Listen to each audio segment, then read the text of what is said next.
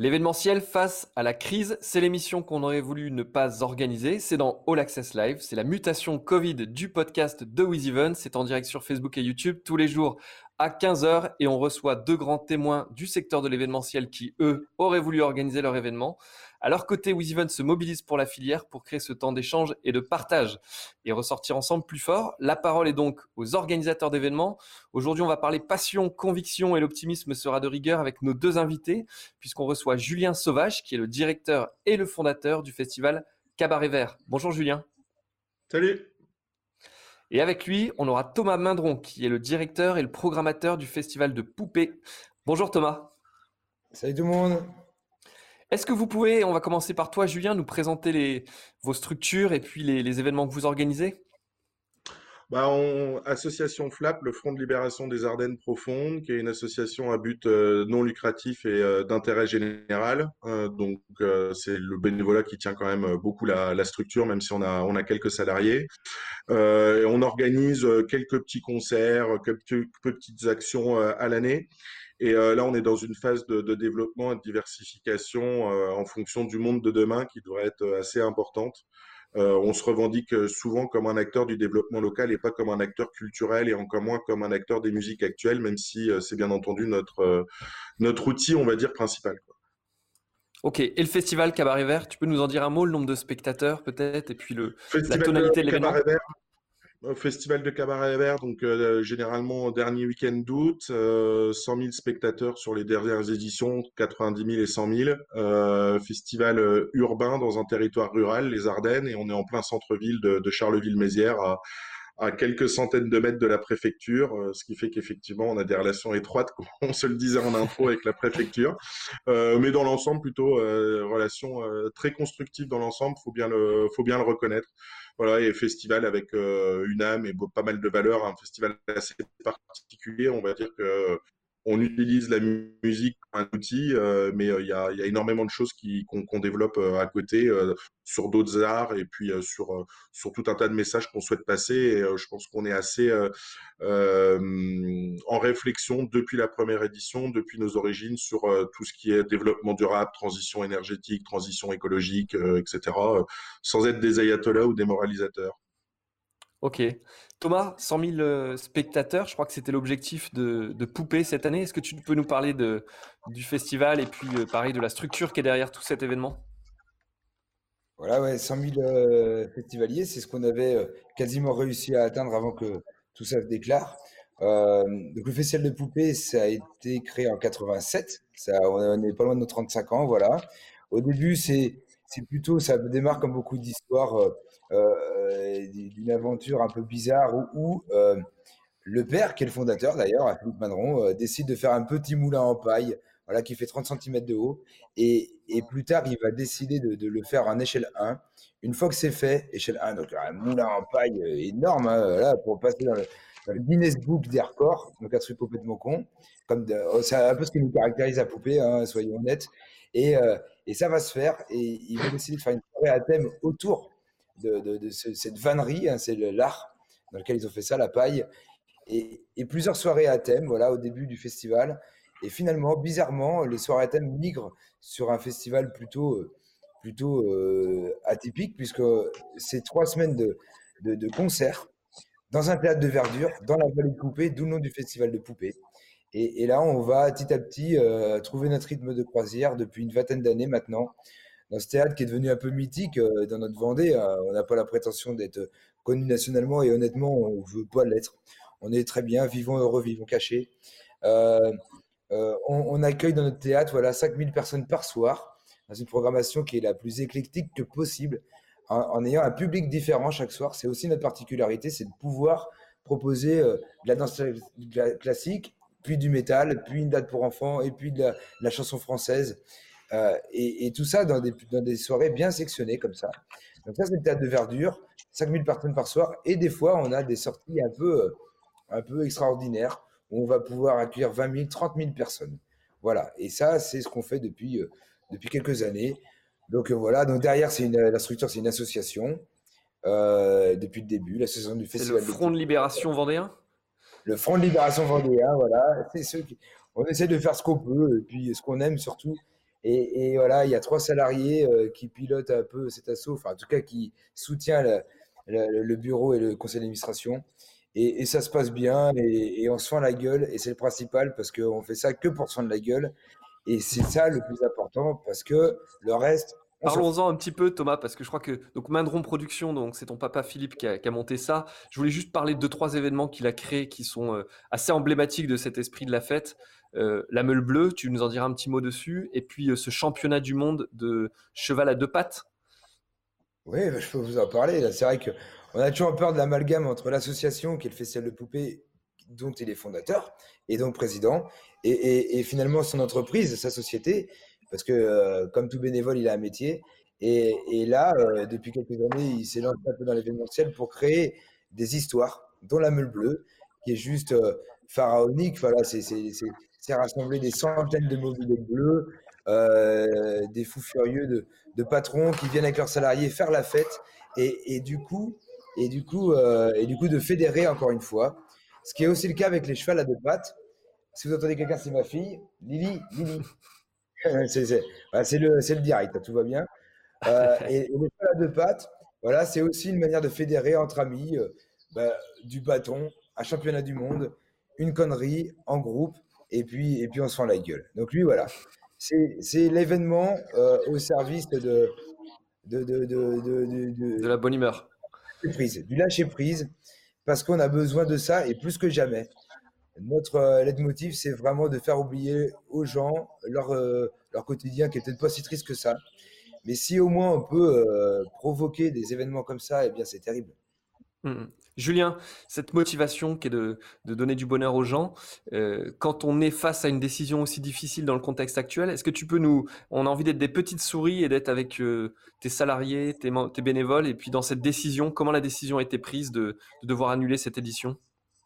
Alors l'équipe, c'est 15 euh, salariés, 200 responsables thématiques de pôle et 2300 bénévoles. Euh, on ne l'a pas vu venir, hein, pour être pour être clair. Je crois qu'on s'était dit, euh, on s'était, enfin, on avait vu assez rapidement euh, que les festivals d'avril, mai, juin, voire juillet, allaient pas se tenir. Ça, on l'avait vu assez rapidement, mais on s'était quand même plutôt, on était quand même plutôt assez rassuré pour le mois d'août, en se disant, de toute façon, si le festival est annulé, ça sera plus trop la cause euh, problématique, la cause problématique la plus importante, c'est que la, crise sera vraiment tellement importante que euh, la question des festivals, elle passera probablement un peu en second plan, ce qui est un peu, ce qui est un peu normal et logique. Euh, au final, on a réussi. C'est un peu pour moi le, principe de l'événementiel. c'est, on sait qu'on est sur du risque. Je dirais même que c'est quasiment notre premier métier. Et je pense que c'est le métier de beaucoup de chefs d'entreprise ou de chefs de projet de savoir gérer du risque et d'arriver à gérer sans trop de stress. On avait déjà eu pas mal de, on a déjà subi, euh, comme tout événement, j'imagine, euh, pas mal de problématiques. Donc, on a été plutôt assez froid. On a une cellule de crise qui existe depuis longtemps, euh, qu'on a réunie par visio assez, assez régulièrement, assez facilement, assez rapidement.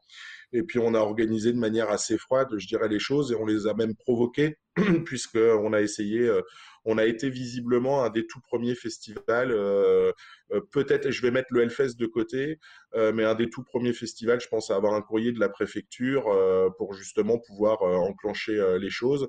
Euh, bien avant euh, que le décret, le dernier décret soit paru. Euh, ça a été assez rapide, je dirais même avant que Macron confirme l'annulation des festivals jusque fin août. On voyait bien que ça allait pas pouvoir se faire. Ça faisait déjà plusieurs semaines. Avec quels artistes, avec quel public? On a un festival transfrontalier à 20 km de la Belgique, ce qui représente 15% de notre public, qui représente un certain pourcentage de nos bénévoles aussi également. donc voilà, je dirais qu'on a, on a la chance d'être hyper bien entouré. On a une très grosse équipe, comme je le disais tout à l'heure, 200 responsables, euh, ce qui ce qui nous permet d'avoir quand même pas mal de, compétences euh, en interne. Euh, et on a fait activer les réseaux. On a réussi pour la, pour la petite blague, en, l'espace de 24 heures, on a réussi à avoir par personne interposée Édouard Philippe, Franck Rister, notre préfet, et 24 heures après, on avait un courrier. Donc, on Pourquoi a il été, était aussi important ce courrier? Pourquoi il était aussi important ce courrier, Julien, pour, ben, pour les autres organisateurs qui nous écoutent?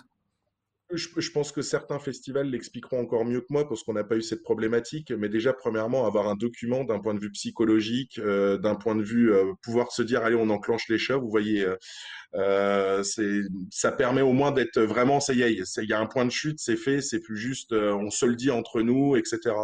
ça permet aussi à un moment donné de pouvoir d'évoquer vraiment le cas de force majeure. et, c'est ce que notre avocat nous a très bien expliqué. Ça nous permettait surtout de pouvoir nous désengager d'un peu près tout. et donc ça, c'était quand même relativement important. Mais je crois que c'était surtout psychologique au final de pouvoir vraiment enclencher les choses. Bon ben voilà, la préfecture interdit la tenue de l'événement, on peut, on peut avancer dans ce sens-là. Thomas, comment ça s'est fait du côté de Poupée? Est-ce qu'il y a eu euh, la, même approche dans cette gestion? Est-ce que vous avez eu ce courrier aussi ou est-ce que vous avez anticipé de votre côté autrement? Dans le fond, on a vécu la même histoire, évidemment, sauf que euh, à des quelques différences près, c'est sûr que nous, avec notre format qui, euh, sur le trois quarts du festival, est de moins de 5000 personnes, on était dans un truc un peu le cul entre deux chaises. Euh, puisque on pouvait toujours espérer, vu que le confinement s'est fait 5000, puis 1000, puis quasiment 0, 100, puis 0, on, a espéré longtemps que ça puisse faire 0, puis 100, puis 1000, puis 5000. En l'occurrence, on était parce que nous, c'est 5000. Euh, Surtout que la dernière annonce, Thomas, je te coupe une seconde, la dernière annonce, c'était d'interdire les événements de plus de 5000, mais ça, ce n'était pas d'autoriser ceux en dessous de 5000, ce qui laissait encore plus d'incertitude. C'était une catastrophe. On, était, euh, on aurait préféré avoir un festival qui rassemblait 20-30 000 propres et nets et de ne pas être mmh. tout le temps. Euh, euh Est-ce que nous, on a 5 000, puis on a 20 000, puis des fois 30 Enfin, du coup, on ne sait plus trop euh, dans quelle catégorie on est parce que Poupée, s'il y avait une description à faire, c'est qu'on n'a pas de catégorie. On est des électrons libres. Et donc, on, a réellement des, formats différents au sein même d'un même festival. Et c'est assez compliqué à gérer à ce moment-là. Donc ensuite, si on refait un peu ce, ce, parcours, à un moment donné, on est quand même de nature un peu optimiste, euh, voire complètement optimiste. On, a envie d'y croire. Je crois même que quand le confinement se passe, on en rigole presque en disant, euh, alors rigoler c'est un grand mot évidemment, parce qu'on pense à nos copains qui étaient plus proches de mai que de juillet, et en se disant que les pauvres, mais que nous, euh, ce sera passé, que de toute façon ce sera repris, qu'en juillet ce sera là, ce sera plus là, et que les gens auront trop envie de refaire la fête et qu'on sera fier d'être euh, un des premiers festivals à démarrer le 1er juillet à l'heure pétante en disant boum, ça démarre à poupée et, euh, et, on était un peu content de porter ses couleurs, sauf que à un moment donné, ben, la réalité te rattrape, évidemment. Euh, et ça, je ne refais pas le détail, mais on a bien compris que ça montait en puissance, que ça allait pas redescendre si vite, et que même si le théâtre de verdure est un avantage parce qu'il est en dur, c'est une salle de spectacle en plein air, hein, notre histoire en fait. Hein tout est installé aujourd'hui. On peut y aller. Euh, on peut démarrer un concert demain, il n'y a pas de problème. Hein. J'ai bon, à deux, trois branches près à couper. Mais les infrastructures sont là. À couper, les infrastructures sont là et elles sont en dur. Donc, on, avait, euh, contrairement à peut-être du Hellfest ou peut-être toi, Julien, au Cabaret Vert, pas tout ce, espèce de deadline qui, qui inclut tout le montage qui peut durer un mois et demi, deux mois. Nous, on y échappait. En une semaine, on peut démarrer le festival. Donc c'était à notre avantage et, euh, et on pouvait penser que c'était euh, c'était jouable. Euh, c'est ça, c'était au premier. D'ailleurs, Thomas, en fait, c'est aussi lié à la particularité du festival qui est sur trois semaines. C'est que finalement, tous les deux, trois jours, vous remontez un mini-festival. On remonte. Alors, du coup, la partie technique reste en place. Les installations qui viennent se greffer à ces structures en dur restent en place trois semaines. Donc, euh, c'est quand même plus facile, puisqu'en fait, tout est en place réellement, comme une salle de spectacle avec un kit d'accueil, son, lumière, etc. Donc, euh, tout va bien, tout va bien, sauf que, ça, c'est le premier abord. Quand on prend un peu plus de recul, il y a quand même des partenaires. Le, poupée, le Festival de Poupée, c'est quand même un million de, de soutien privé par le biais de mécénat ou de partenariat pur. Les 1 million d'euros, dans ce contexte-là, est-ce qu'ils seraient maintenus, les engagements des entreprises qui, eux aussi, ont morflé, même peut-être plus que nous, euh, dans cette aventure Est-ce qu'ils auraient été capables d'assumer ce qu'ils nous avaient promis Loin d'être sûr? Donc de commencer un festival avec une incertitude aussi forte que 1 million d'euros, au bout d'un moment, c'était presque devenu plus raisonnable en fait. Il n'y avait plus de sens. Je partage totalement. Je partage hein? totalement. Je partage la même... totalement. C'était la même chose, Julien, de votre côté aussi. Je crois que dans la presse, tu disais qu'à un moment donné, vous étiez à quasiment, je crois, un million d'euros de dépenses et le risque augmentait de jour en jour. C'est ça exactement, et c'est pour ça qu'on a poussé le, préfet à nous aider euh, dans cette prise de décision. C'est qu'à un moment donné, ça devenait plus raisonnable d'un point de vue sanitaire, d'un point de vue euh, économique. Euh, c'était pas tenable sans savoir avec quels artistes, avec quel public. Après, euh, euh, quand je parle de c'était plus envisageable d'un point de vue économique, il y a fallu peser pour et contre parce qu'on sait que nos événements font quand même vivre beaucoup d'autres structure autour de nous. On a un impact économique qui est non négligeable. Mmh, mmh. Tu, tu, il y, a, y, a, eu cette, euh, cette demande, mais qui est assez logique, hein, sur des grands événements, d'avoir des actes officiels qui permettent d'annuler. Et puis des, des organisateurs de taille peut-être un peu plus petite, eux disaient, mais c'est un peu précipité, nous, on aura envie de continuer. Mmh, euh, comment vous avez... C'est bien pour ça que le, c'est bien pour ça que le syndicat des musiques actuelles euh, s'est un peu offusqué de la prise de parole du Prodis qui réclamait l'annulation pure et dure.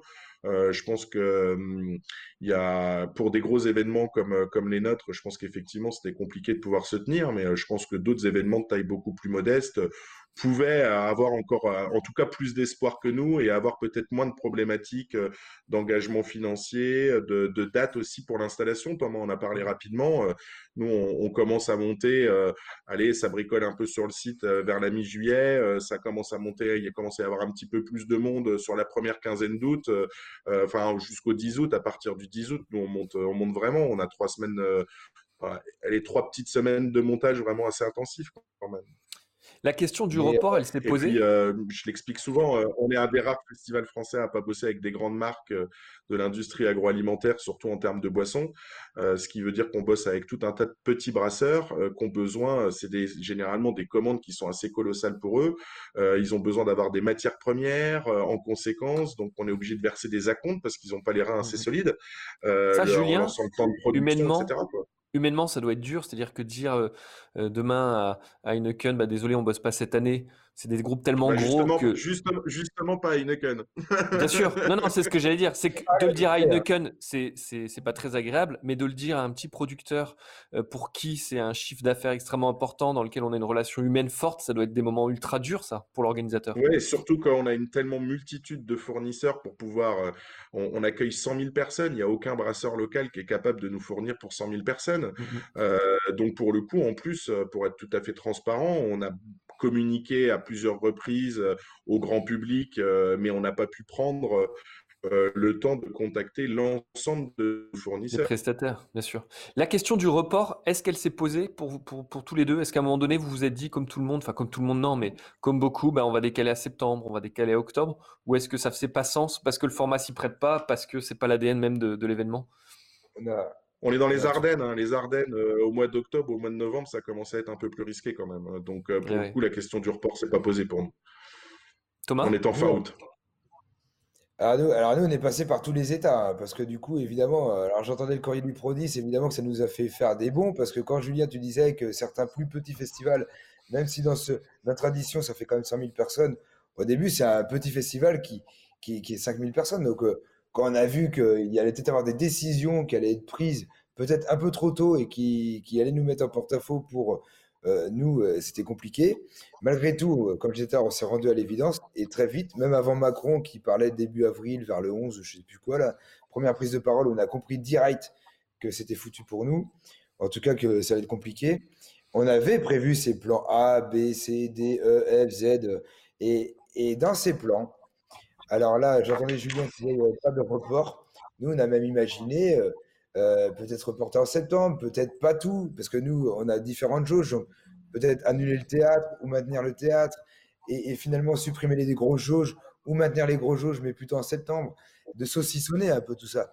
Mais au bout d'un moment, quand tu commences à saucissonner ton événement, quand tu commences à, à parler de clarté pour les festivals, pour les festivaliers, les partenaires, tu as, une obligation quand même d'être clair d'avoir des choix qui sont, euh, qui sont sereins et puis assumés, qui sont qui, on parle quand même à 100 000 festivaliers, on parle à une population qui qui veut pas, qui alors, peut, alors euh, c'est pas le sujet du débat, mais le gouvernement ils sont assez pro pour mettre le flou.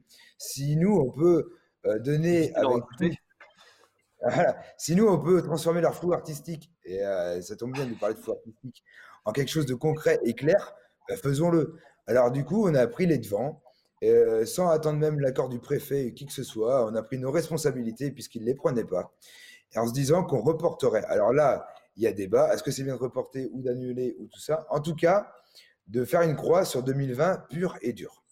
Pour dire, cette année, ce ne sera pas en septembre ni en octobre, je ne sais pas quoi.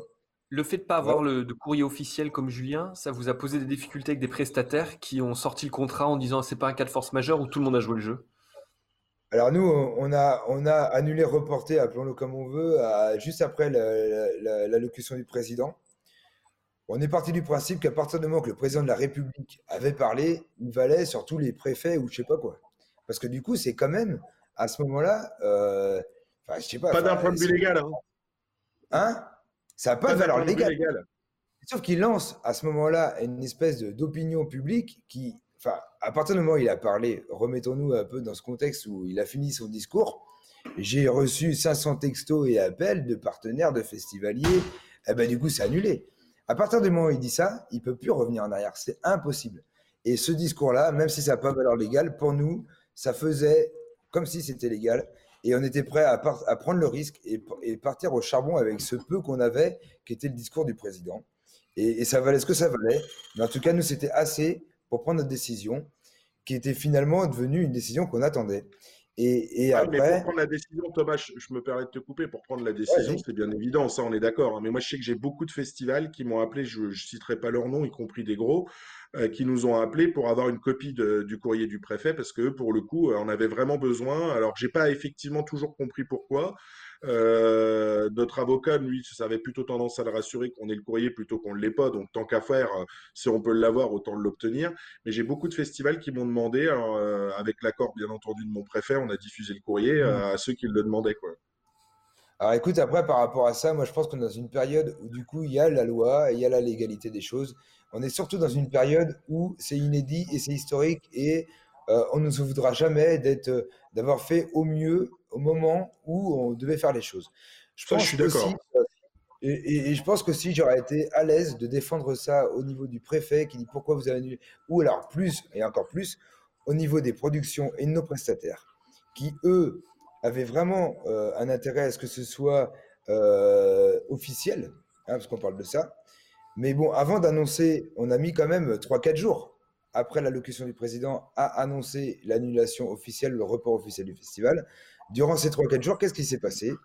J'ai pris le téléphone avec euh, mon père, la Philippe Mandron, fondateur, le président, et on a appelé chacune des productions, chacun des prestataires, en leur disant que on allait reporter parce qu'il y avait urgence de donner signe de vie par rapport à ce que le président avait dit, et qu'on n'avait pas en main les papiers qui étaient euh, ceux dont vous parlez, préfecture et compagnie, mais que aujourd'hui, mais honnêtement, il n'y a pas un prestataire ou un producteur qui nous a dit poupée, euh, on va vous emmerder parce que vous n'avez pas ce papier.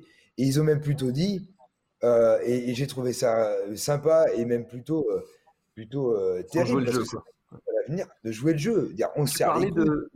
Thomas, tu parlais de, flou artistique. Je voudrais qu'on parle un peu de la programmation, notamment pour l'an prochain. Juste avant, il y a un message du festival Écosystème à Gignac qui dit Je vous écoute en remplissant le nouveau dossier fonds de secours du CNM. Vous êtes beau et bon. Longue vie au festival associatif indépendant. Il y a un à Benoît qui parle, ou Joris ou Thomas, il ne sait rien. Mais non, mais On leur passe le bonjour en tout cas. Parlons de flou artistique. Qu'est-ce que. Donc là, euh, l'édition ne peut pas avoir lieu. Ça aura lieu l'an prochain. Est-ce que, euh, de ton côté, Julien, c'est un copier-coller de la programmation ou est-ce que les nouvelles conditions économiques ne le permettent pas? Et du coup, euh, ou est-ce que. Enfin, comment vous envisagez cette partie-là? Déjà, on ne le souhaite pas. Euh, parce que je pense qu'il y a des artistes qui étaient intéressants à faire en 2020 qui ne seront plus en 2021 et des artistes euh, qu'on ne pourra pas, euh, qui étaient en tournée qui ne le seront peut-être plus. pour l'instant, en gros, on, a fait une première réunion, on a déjà relancé quelques dizaines d'offres. sur des artistes présents sur l'édition 2020. En gros, on a envie de garder des artistes tête d'affiche qu'on avait vraiment envie de défendre. Euh, qui n'était pas une opportunité de tournée, qui était vraiment, euh, on avait vraiment envie de programmer cet artiste-là. Je pense à la, la, la, petite chance, la petite aubaine qu'on a eue avec Slipknot, par exemple. Euh, ça, c'est vraiment un artiste qu'on aimerait bien garder. Euh, il y avait vraiment des découvertes, des groupes émergents qu'on voulait vraiment accompagner, qu'on veut absolument, qu'on veut encore garder aujourd'hui. Euh, la question, elle est aussi, euh, il va falloir qu'on joue solidaire et qu'on puisse aussi filer des coups de main à certains. Euh, donc, on a pris un peu tout ça en, tout ça en compte. Je sais qu'on va payer des, des, frais de, des, des, des frais d'agent, de tourneur, ce qu'on appelle le booking fee, qu'on va, qu'on va payer à certaines structures assez petites et assez modestes pour essayer à notre mesure de participer. Donc voilà, on a essayé voilà, qui, qui, on veut absolument garder et qui a vraiment besoin qu'on le garde. On est, on est un peu parti sur ce, sur ce double, sur cette double entrée-là. Et puis, euh, on sait que par exemple, on va payer tous les artistes régionaux parce que là, pour le coup, c'est vraiment des petites productions. Euh, et puis, comme je le disais, là, les, frais d'agent pour les, toutes les petites boîtes de tourneurs euh, qui vont être en, qui vont être en délicatesse. Quoi. si on parle de gros sous, tu restes sur un budget qui va être à peu près identique ou qui va être en décroissance ou en croissance? Bah, euh, bon, en croissance, c'est sûr que non. Euh, en décroissance, euh, c'est à peu près sûr que oui. Après, la, question, on pourra parler de 2021. Moi, j'ai une grosse incertitude sur le fait qu'il y ait une saison des festivals en 2021. Je suis très optimiste de nature.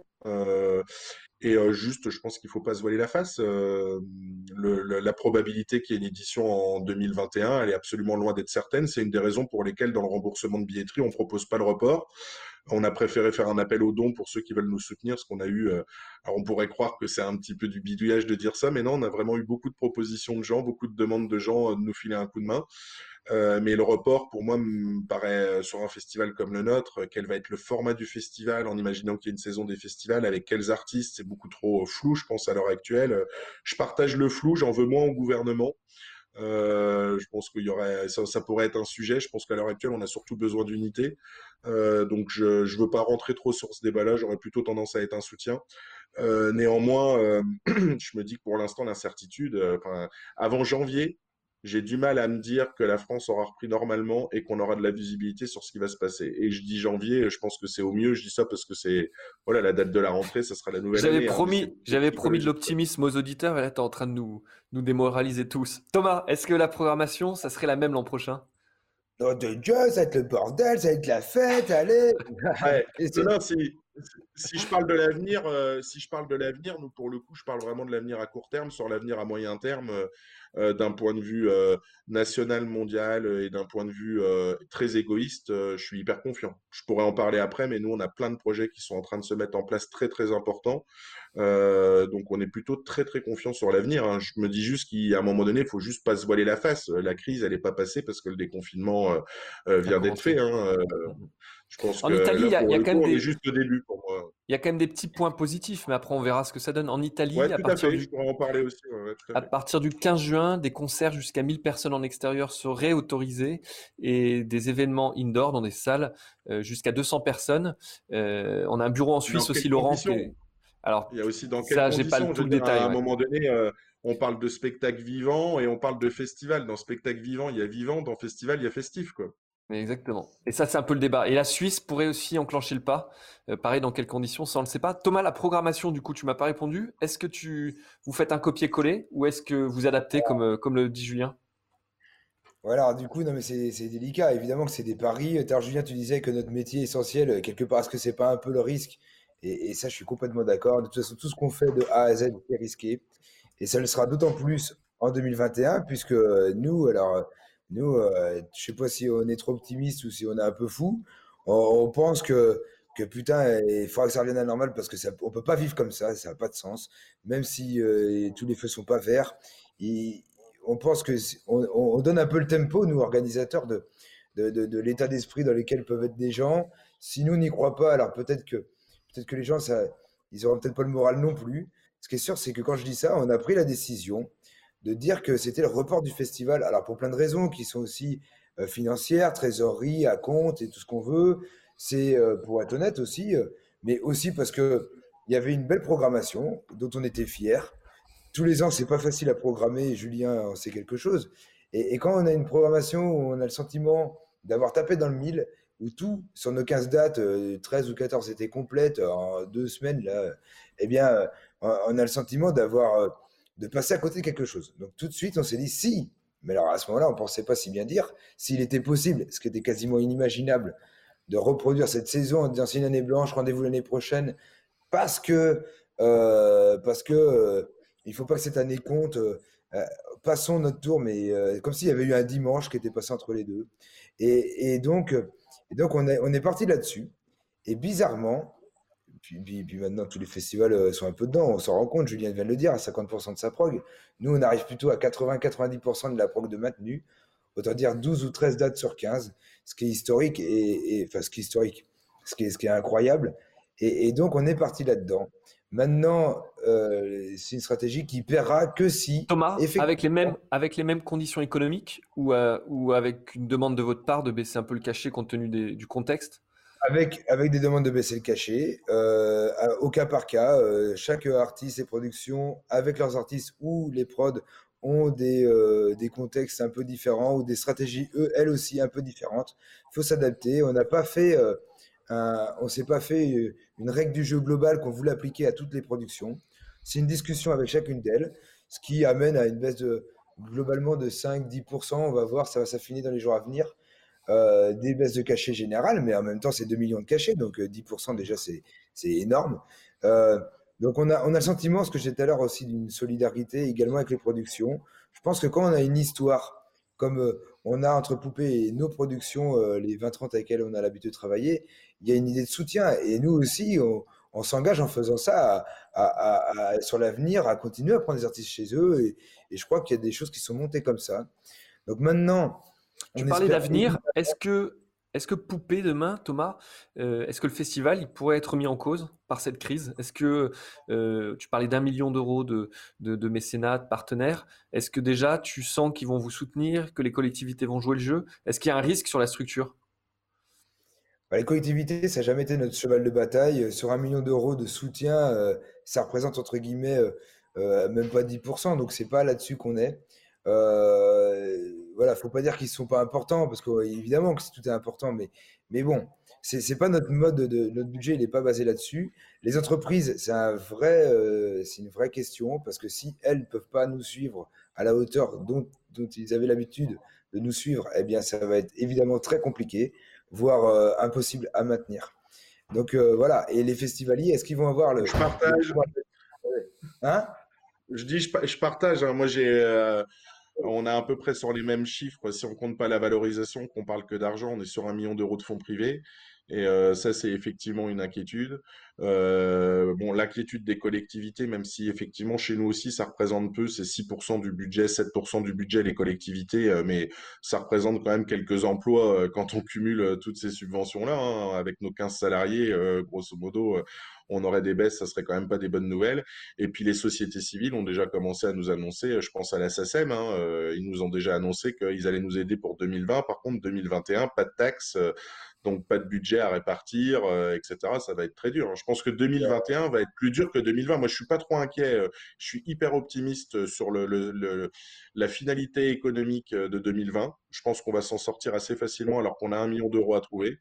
par contre, je suis plus inquiet sur 2021. Et donc là, pour le coup, sur les offres, j'avais pas précisé.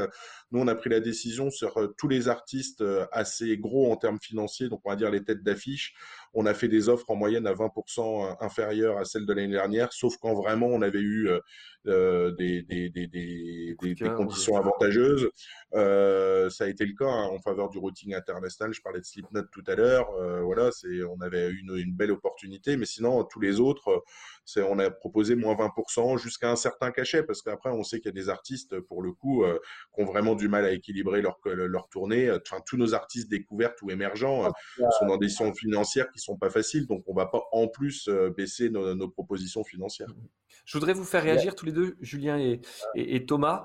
Euh, on parle de l'avenir, d'un avenir un peu incertain. Je voudrais vous montrer une, une, vidéo qui a été, euh, euh, c'est un studio de design américain qui, je vous laisse la découvrir et puis on, en parlera après. Magnéto, Geoffrey.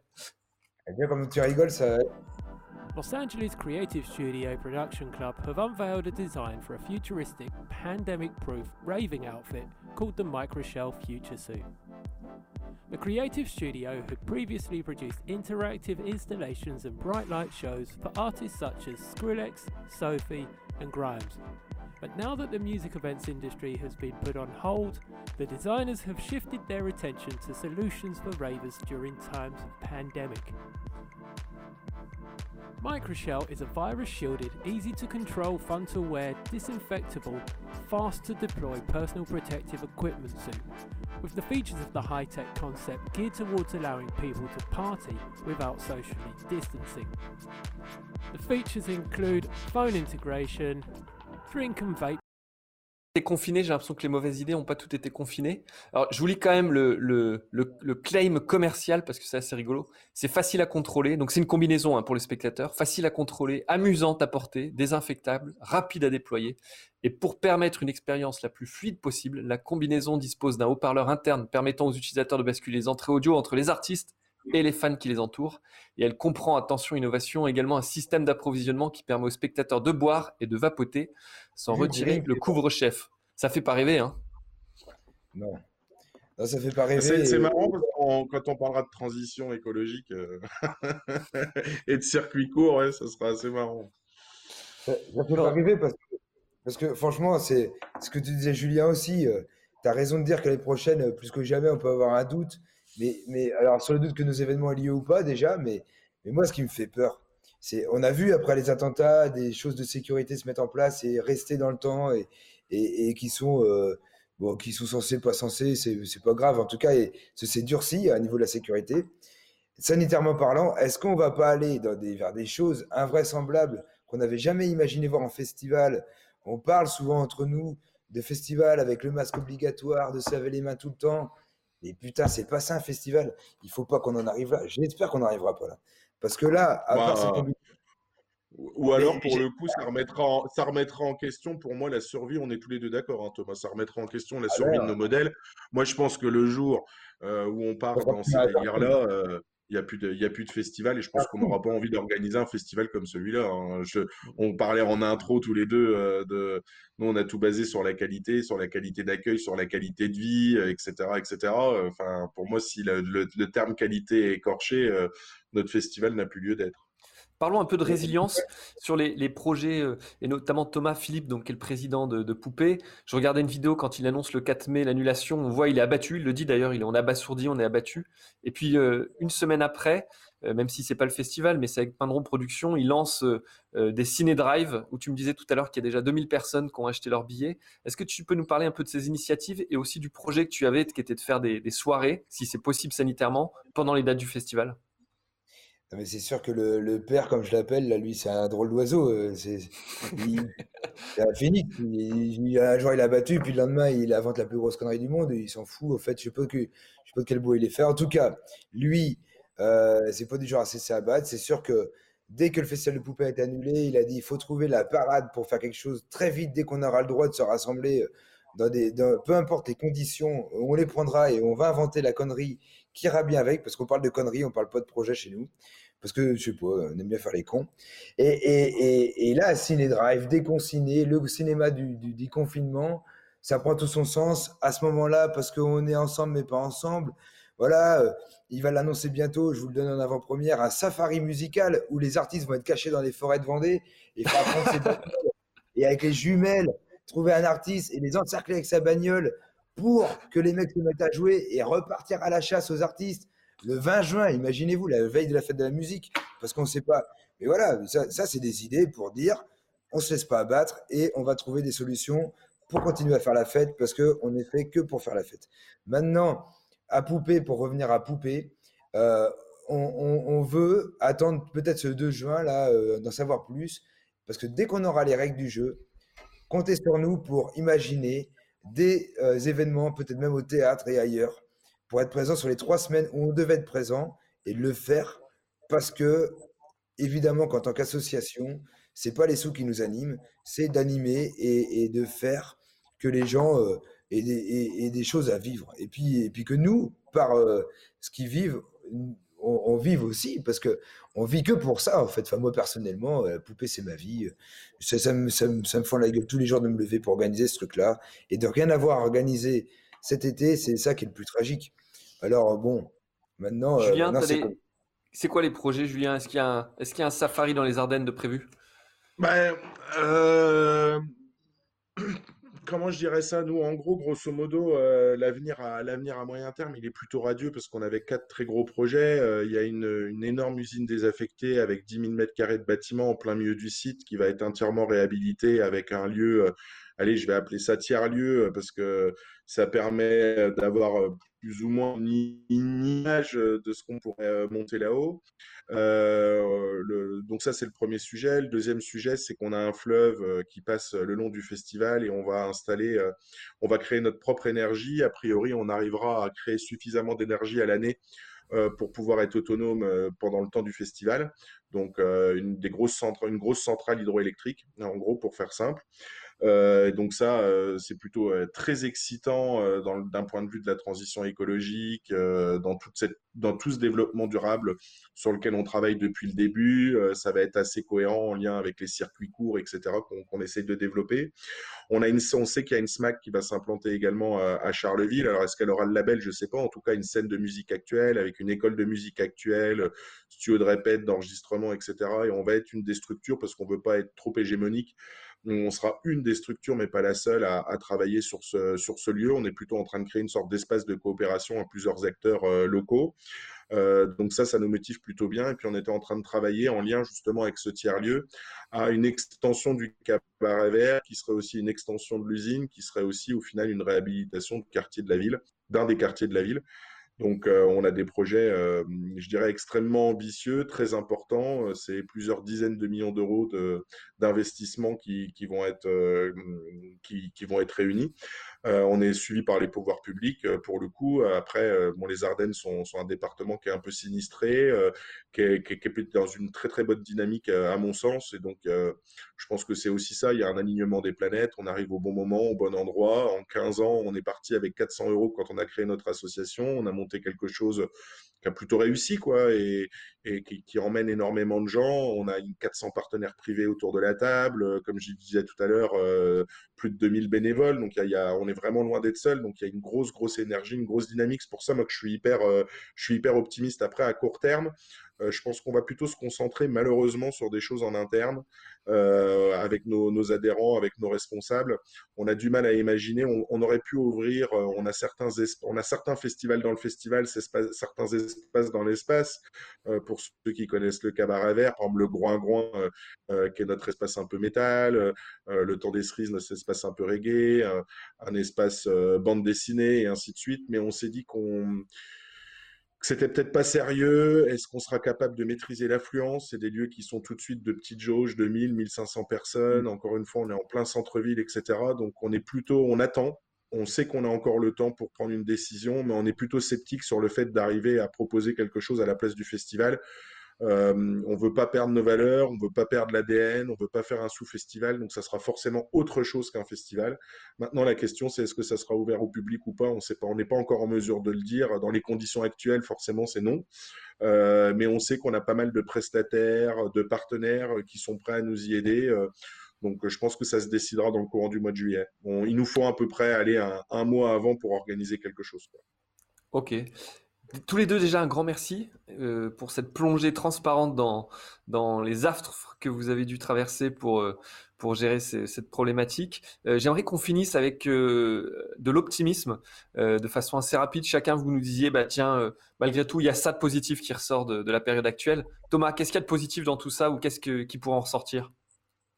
Moi, ce que je retiens vraiment, c'est que comme euh, dans, cette période-là, on, parlait des partenaires, euh, production ou, entreprises et tout ça, euh, bref, ou festivaliers, c'est une manière quand même de jauger quelle, importance on a dans notre secteur local, dans notre territoire.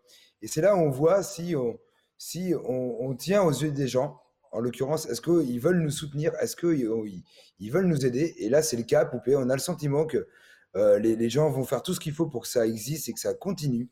Et, ça, on se le disait avant. On se disait, qu'est-ce qui se passerait si Poupée un jour allait mal? Est-ce que. Alors, on n'avait pas envie de le tester, évidemment. On n'avait pas envie d'avoir affaire à ça. Sauf que par la force des choses, on a eu euh, cette occasion, quelque part, de, pouvoir tester euh, quelle place on avait et, si on serait soutenu. Et on l'est.